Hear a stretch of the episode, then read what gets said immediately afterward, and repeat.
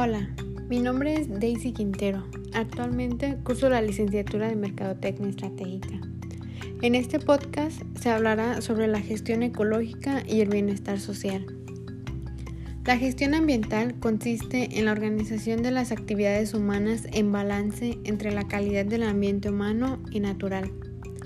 En primer lugar, hablaremos sobre la capacitación y programas ambientales. La educación ambiental resulta clave para comprender las relaciones existentes entre los sistemas naturales y sociales, así como para conseguir una percepción más clara de la importancia de los factores socioculturales en el génesis de los problemas ambientales.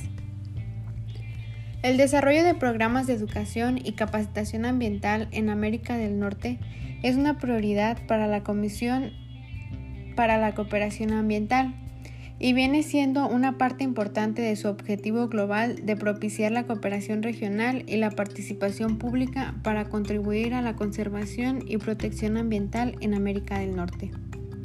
Es necesario que los programas sobre educación ambiental sirvan también a los profesionales, investigadores y especialistas en materia ambiental, cuyas actividades tengan un impacto directo sobre el medio ambiente.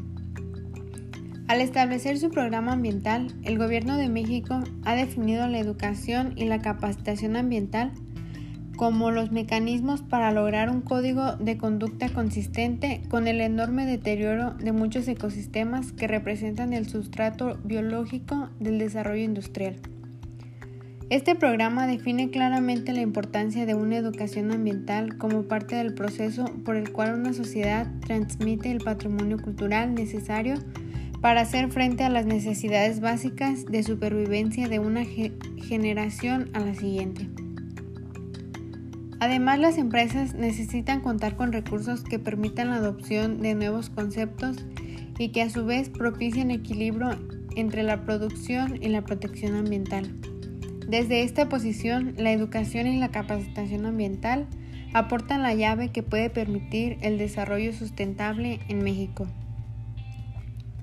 Como siguiente tema hablaremos sobre la protección a la biodiversidad.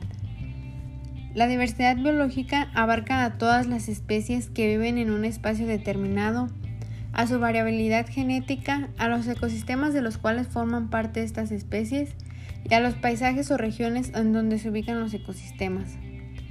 La diversidad biológica ofrece servicios de importancia económica y social, como la polinización en cultivos, la protección de cuencas hídricas o la fertilidad de los suelos siendo necesaria para el bienestar y el equilibrio en la biosfera, y por ende de la calidad ambiental para el desarrollo humano. Se estima que el valor monetario de la biodiversidad actualmente asciende a 33 billones de dólares anual, dos, dos veces y medio el Producto Bruto Interno de Estados Unidos.